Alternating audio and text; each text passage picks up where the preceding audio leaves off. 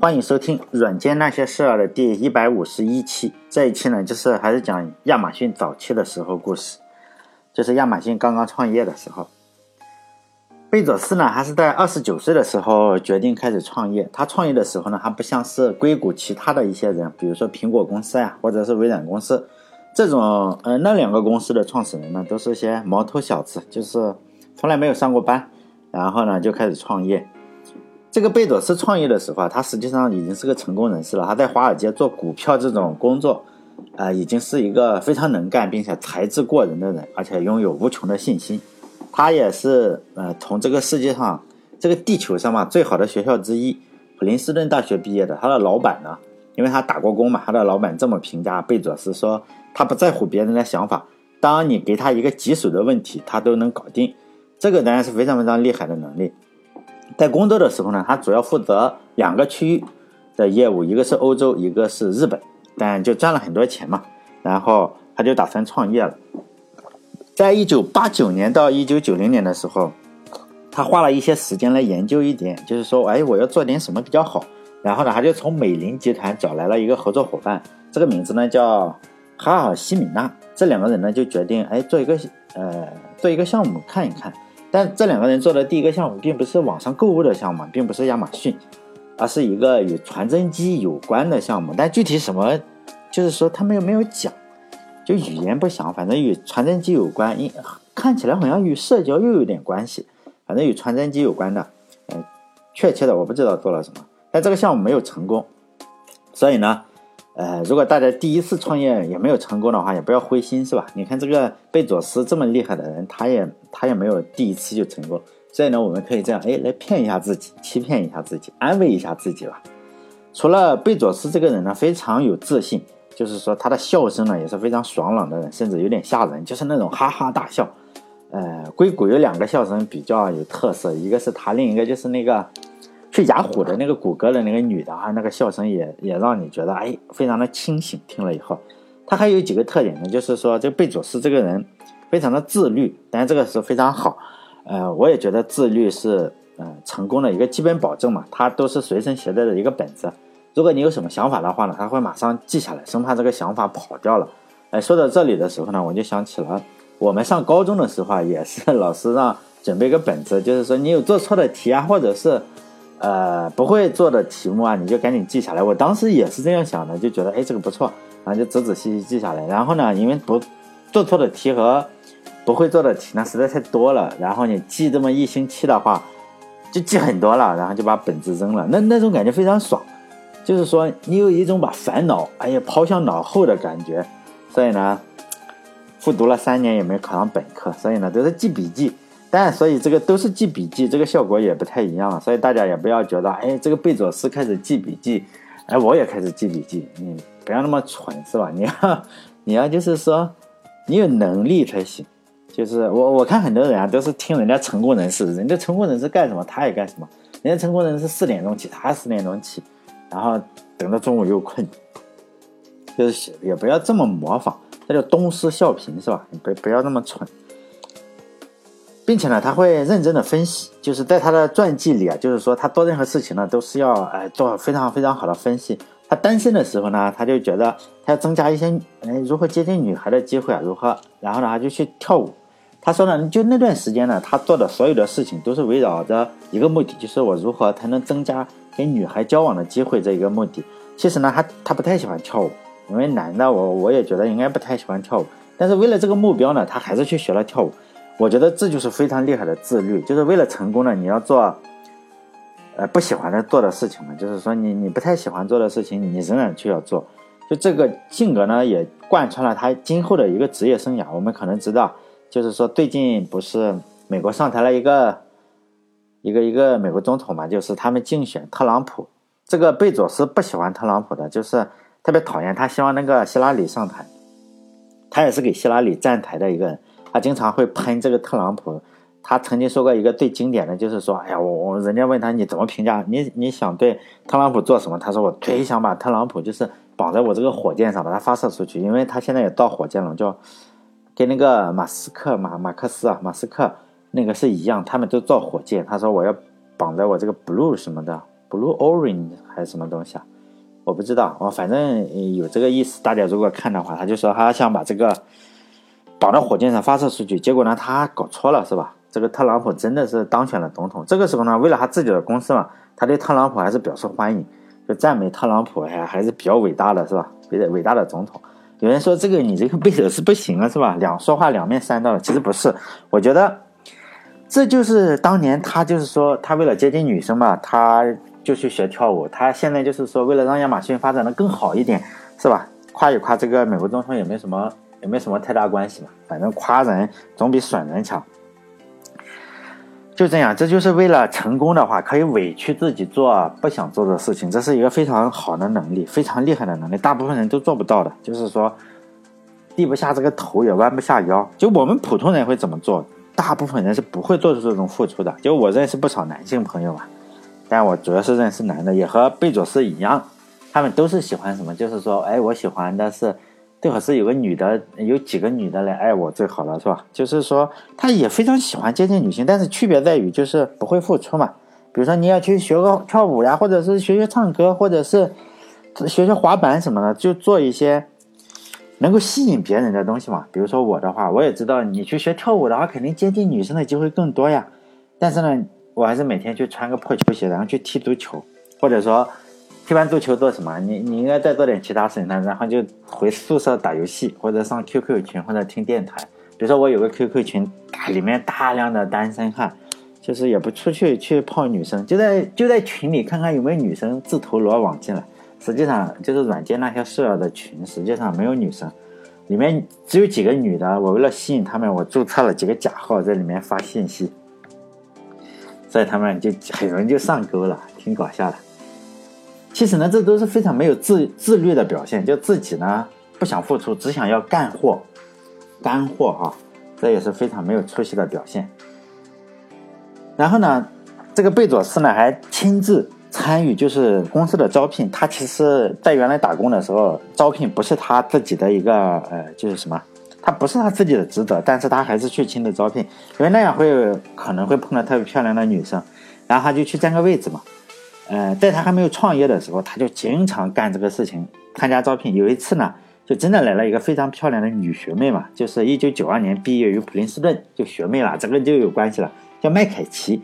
然后呢，他就是去招聘是吧？这个麦凯奇也很好，然后他就极力要求呢。这个女生一定要加入他的团队。下班以后啊，他就马上租租这种豪华汽车，你看做的很好，就送人家回家呀，还有去这个夜总会啊什么的，就这种东西去玩，租豪华汽车。就功夫不负有心人嘛，这个姑娘就真的嫁给了这个贝佐斯，长得还可以啊，也就是嗯，这个题图就是微信公众号的这个图。但这个故事还有另外一个版本，就是，但我更觉得这个版本会比较普通。越普通的故事呢，越容易像真的，是吧？就是你那种太传奇的，反而不像真的。希望这个故事能够给大家，就尤其是那种单身汉一点启发。就是你如果想要干货的话，自己也要努力嘛。想要干货的话，自己也要努力。后来呢，贝佐斯和他的一个同事就在调研网络购物的时候，因为调研总是要买点东西嘛，他俩就从网上买了一个一本书。这本书的名字呢叫《网络梦想》。这本书的购物经历啊，哎，如果大家知道的话，这个贝佐斯讲了特别多次了。就是说他这个购物经历就讲成那种段子了，已经不知道真假。大体情况就是他俩买了一本书，然后呢等了一个月左右，他俩都忘了忘了这回事的时候，然后书就来了，一个大箱子，箱子破了，书也破了。如果你我们看到这种情况，就觉得两种态度嘛。第一种态度就是，哎，这肯定没用嘛。做这个东西也没戏，有人就，但是另外一种人就觉得这个网络购物肯定有效，因为这是一片，呃，没有被开垦的处女地嘛。这个就是说看个人的心态。如果是悲观主义者呢，就觉得肯定不行，不能搞这个事情。你看寄个箱子都不行。如果是乐观主义者呢，可能就觉得啊，这太行了，是吧？没有人做，我来做。恰好呢，贝佐斯人家这个人嘛，就是一个乐观主义者，就觉得这是一个千载难逢的难得的机会。他买的这本书呢，叫《网络梦想》，就前面说，就这本破书，破了的书啊，不是破书，就是买了，他还是读了一下这本书呢。恰好有个数据误导了这个贝佐斯，就是说呢，在一九九四年一月，比一九九三年一月他买书的时候比较早，就是说呢，哎，经过这个技术的发展呢，这个网络的速度快了多少倍？二十三倍。就说的快啊，比如说你是一根铜线、双绞线，然后换成了光纤，就快了很多倍。他是说的这个速度快了二十三倍，但是呢，贝佐斯却认为呢是网络增长了二十三倍。他可能也不是特别懂，就是就觉得啊，一年增长了二十三倍，然后就觉得他觉得这个太惊讶了，就可能比比特币还要快啊，没有比特币快。他就认为一年增长二十三倍，你这个就特别厉害，他就想分一杯羹嘛。然后呢？其实从搞笑的角度来看，亚马逊实际上是建立在这样一个错误的数学基础之上。当然了，贝佐这个也是贝佐斯自己说的嘛。我认为以这个人的性格的话，他不太可能告诉大家实话，并不是说骗人啊，因为他心里的想法，这种人心里的想法只有他自己知道。他说出来的呢，基本上是一个无足轻重的想法。哎，以后我在讲 Kindle，如果我能讲到 Kindle 的时候，就是亚马逊出的一个电子书，就出了一个乱子。然后呢，他我们就可以看出，他不会说出自己的想法。然后贝佐斯这个人讲话呢，如果他心中的目标是一百的话，他可能就给你讲个五啊六啊，就肯定不到百分之十。这个和其他很多公司不一样啊，就其他公司可能有两份能耐，他就说十分话。就这个这个公司的话，亚马逊这个公司恰恰相反，就是我有十分能耐的话，我会说一两分，就是让你低估我。我们这里的大部分都是高估，一一会儿打这个，一会儿打那个，就就准备买地球了。就是这个亚马逊确实是，大部分公司都低估了它，它现在已经是吧最厉害的公司了，甚至可以说没有什么之一，没有人能影响到它。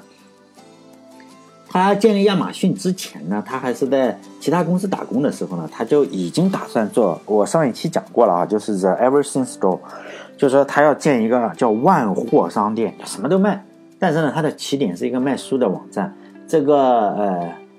就卖书也也也也会有这个销售业绩嘛，然后销售业绩达到了五千美元的时候，公司的人特别高兴，就每天我可以卖到五千美元的书了，然后就想举行一个庆祝，但是贝佐斯呢就拒绝了，就我们可以，呃，他还嘲笑了这个人，他就觉得哎，你这个太鼠目寸光了，就心太小了，就一天五五千美元有什么好庆祝的？就这个样子，你就知道叫什么燕雀焉知鸿鹄之志啊？这个人有鸿鹄之志还是挺吓人的。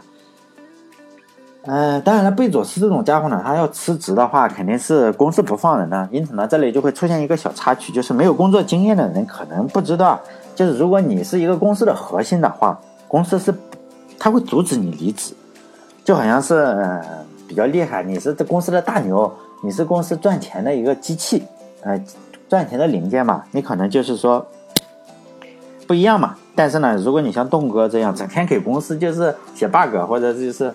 是喝喝饮料啊，喝喝咖啡什么的。就是我如果一旦提离职的话，老板就马上鼻涕泡都冒出来了，高兴啊，你赶紧走了，这不看你还不好意思。所以呢，我就是这种什么死活也不离职，就是生是公司的人，死是公司的死人。所以呢，贝佐斯不同。如果你要一个人从公司去离职去办公室啊，还是再去到另外一个公司也好，他最有可能挖人啊。就是说他走了之后，他会把他的。好朋友都挖走，这样你公司就就被挖烂了。当然了，你你这个这个很不好，就对公司来说很不好，对他来说肯定还不错。所以呢，他就还是定了个规矩，说你要离职就离职。这个呢，但是两年之内啊你不能挖我公司的人。就是说，贝佐斯也就这样同意了，就签了一个协议，就你不能挖我。呃，既然讲到这里，我就再讲一个离职的事情，就是在一些公司啊，就在很多公司吧，你不能说一些公司啊，尤其是不太。不太崇尚技术的公司，就做什么也行。就是说，这个公司不是做纯技术的，就技术是一种支撑。因为大部分公司其实都是这样。比如说你卖药的也好，还是卖广告的也好，还是卖卖卖卖快餐的也好，实际上它并不完全是一个技术公司啊。它不是特别崇尚技术的这种公司，包括卖书的吧。就是说，技术是什么？就是一个辅助。呃。我觉得，因为听我电台的可能有一些，哎，还没有，还没有，就是说上班啊，还在学校里，每次都听着马克思主义啊，或者就是觉得这个社会特别美好的话，就对社会的理解停留在书上，可能觉得，哎，这个社会应该应该是特别美好。实际上，毕业以后，社会基本上就是 不是那么美好，大部分人都想从你这里骗点钱啊，或者是公司也会希望从你这里赚到钱啊。就这个样子啊，也很你很难碰到雷锋就是了。到了社会上，这个可能需要适应一年半载的这个样子。所以我就讲一点社会上可能会发生的事情给大家听啊。哎，这也是少数。比如说这个贝佐斯离职了，不管他创业也好，还是去其他的公司当 CTO 也好，在中国呢，你一般挖到了一个人，比如说这个人不管什么程度啊，包括 CFO 啊还是 CTO 的话，他不会只挖你一个人的，他实际上。他挖过来呢，就会挖一个团队过来，就是你带带过这个头过来，后面实际上有一些人喜欢跟着他的老大，你不跟着老大，没人罩着，实际上在公司里，这也算是办公室政治的一种啊。你很难说，哎呦，我我我们这里很，就是说你工作久了，你会发现，并不是所谓的说，哎呀，我这个一视同仁，很多时候一视同仁都是说给大家听的，人家很可能就是多年的好朋友啊，跟你肯定是是吧？你的项目方案再好，人家不见得用你的。因此，这会导致是一个什么情况？这个人走了呢，他会带走他的小弟，他的手下，就这个样子。尤其是我前面所说的不以技术见长的公司，就做业务的。因为你做业务的话，你用 PHP 写后台也好，还是用 Java 写后台也好，还是用什么 Python 写后台也好，这都能做的。不会说，哎呀，我这个语言不行，不会这个样子。实际上呢，随便什么技术都能做到。并不是，并不是我们现在网上说的那么激烈，就是说，哎呀，一定是这个好，而且那个好二点五倍。我们经常会看到这些图，你看我做了以后就好了二点五倍，实际上并不是。哎，就一个公司，比如说来了一个 CTO，你在那里来了一个 CTO 或者技术主管，他呢，他会带过一些人来，这些人呢，主要是他以前的公司或者他的好朋友，就他的左右手嘛。然后呢？他就来到这个公司，你总是要找点活干吧。如果他带过来的团队是一个 Java 团队，在以前做 Java 的话，以前技术公司用的是 Python 团队的，我们可能就会经常听到一些技术分享，说，哎，这个东西呢，我们从 Python 做成了 Java，然后呢，你看看，就是效果好了很多。然后他还出去演讲，就这个 CTO 嘛，一定要出去演讲。而以前的团队呢，可能会被排挤。如果我们呃，如果这不能说我们现在，我经常听到某个公司说分享经验了，说我要从 PHP 换成 Java 以后啊，各方面性能都提高了，而且提高了很多。另外一家呢，则可能说另外一个情况，说我从 Java 换成了 Python 以后啊，这个各方面的能力又提高了多少倍？因为这个提高多少倍啊，我们外面的人实际上是不知道的，你不可能知道，他都是画的 PPT，他也不让你进去看，你进去问其他的人，你一问都是他的小弟，但也也就很难很难说，哎，特别的好。因此，大家都是从这个 PPT 上看这个性能对比，这个就比较搞笑了。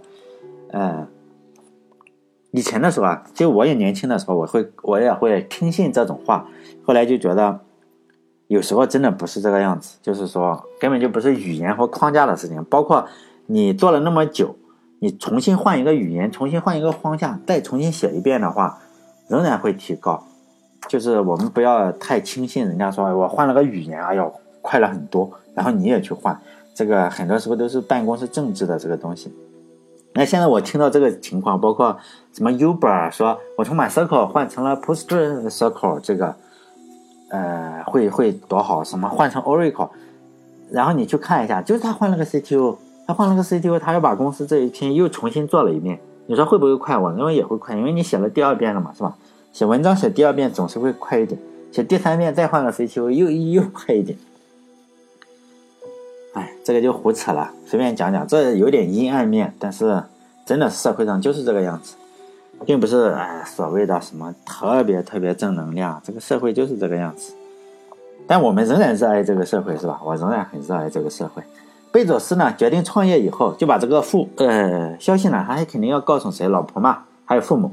他这个老婆还可以啊，比较理解。他的父母呢，非常非常不理解，就觉得哎，你这个一年都赚一百万了，你现在。突然想卖书，是吧？就觉得会在网上卖书，然后呢，他们就见了，然后爸爸妈妈就过来了。好像他爸爸妈妈是离婚了，但是具体，呃，他还是叫爸爸妈妈吧。你爸爸妈妈离婚了，再来一个，你还是得叫爸爸妈妈。所以呢，我不知道他见的是亲妈还是亲爸，反正呢，还是见了个爸爸妈妈，就劝他呢，不要去放弃年薪百万的工作来卖书。呃，如果你就是想开书店的话。可以晚上嘛，就是晚上你周末的时候来经营，像你周末踢球是吗？你周末经营你网店就可以。但是这个贝佐斯呢，显然是没有听他妈妈的话，他就说：“哎，你这个不懂，你这个我如果不再做准备，马上干的话，已经快来不及了。”因此呢，他就是马上辞职创业。他走的那一天呢，公司里有一个叫做霍尔顿的人，就是跟贝佐斯一起创业嘛，他就觉得，就是我就前面所说的，他一走就有人想跟着他。这个霍尔顿呢就想跟着他，不管贝佐斯，他说你做什么都行，我都要跟着你。但我前面也说了，他已经签了这个协议，就不能带自己的员工，但是他老婆你这个带着了，必须得带着。哎，他也不好意思这么说嘛，因为我已经签了这种协议，也不好意思跟他说。这个霍尔顿呢，实际上当时还是学生，刚刚毕业，他就说呢，你这个太年轻了，因为创业这个事情啊，就非常艰险，就是呢九浅一深。呃，九死一生啊，不是九浅一生，就是九死一生的创业。你最好呢，还是在这个公司里赚钱。毕竟呢，你现在还是有读书嘛，读书你刚刚毕业，借着贷款，你根本就不用冒这个创业的风险。就我们呢，还是保持着联系。如果有机会的话，我一定，呃，跟你联系嘛。就这个霍尔顿，可能以后真的去了，可能是亚马逊公司除了贝佐斯以外，呃，最多才多艺的人。他显然，啊。不是不能算是亚马逊公司的创始人吧，因为他跟他老婆实际上，但这个人呢却经历了很多项目，他对亚马逊的功劳也极其重大。最后呢，他还是跟这个贝佐斯啊，在很后来的时候出现了矛盾，然后他们做了很多的项目，是先先是这样，真的是很多的人都是这个样子。有时候我想想，人可能都是这样，不管是中国人还是外国人，就是先是好朋友，然后创业。然后创业经历了很多项目，然后公司越做越大，越做越大，最后两个人之间就会产生矛盾，然后呢，互相就离开了公司去创业了。他们表面上还是朋友，如果足够好的朋友，显然还不会离开嘛。就是理念上又出现了很大的这个差距吧，最后还是走不在一起。这可能这个故事嘛，这个人的故事以后我再慢慢讲。但是我觉得这可能也是人生的一种经历吧，很多人都是这个样子。就走着走着无话可说了。亚马逊呢是在一九九七年的时候上市了，所以呢公司每年它会出一个股东报告。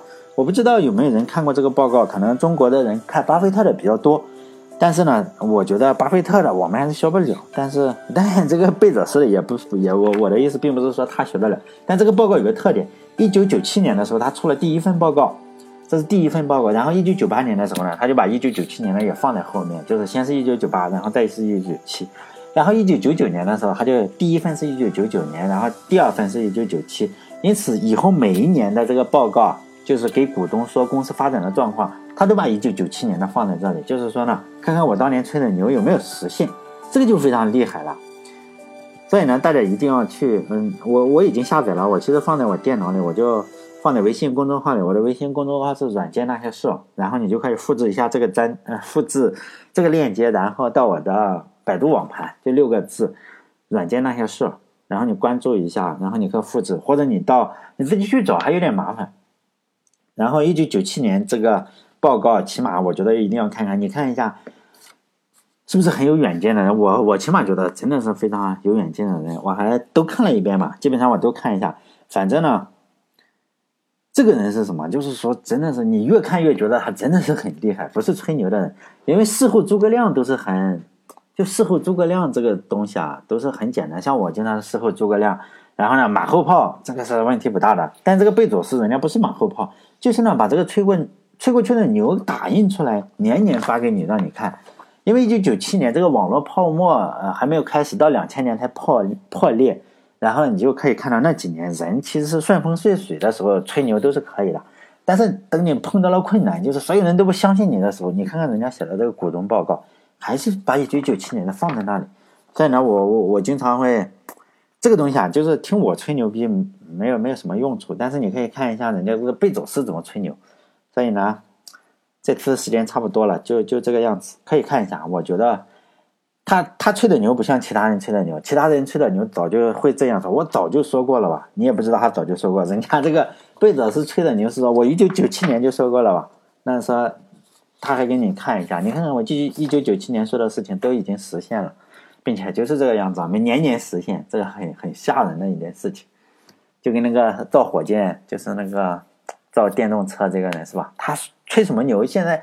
这个人就是这样，你吹两次牛，如果你把这两次吹的特别大的牛实现了，后面你再吹牛的话，人家就相信。像我们那个贾跃亭就不行，就他吹的牛太大，但他一次都没实现，这样的话，人家就以为他是骗子。人都是这个样子。现在这个贝佐斯他基本上吹什么牛？他说他造火箭，我当时就相信了。结果人家真的也造了火箭，跟那个人，但没有那个人那么火。但是我我也我们要知道，这个贝佐斯是一个什么人？他是有十分能力只用一份力的人，就是所以他是世界首富。那个人还没有到世界首富。好了，这一期就到这里，再见。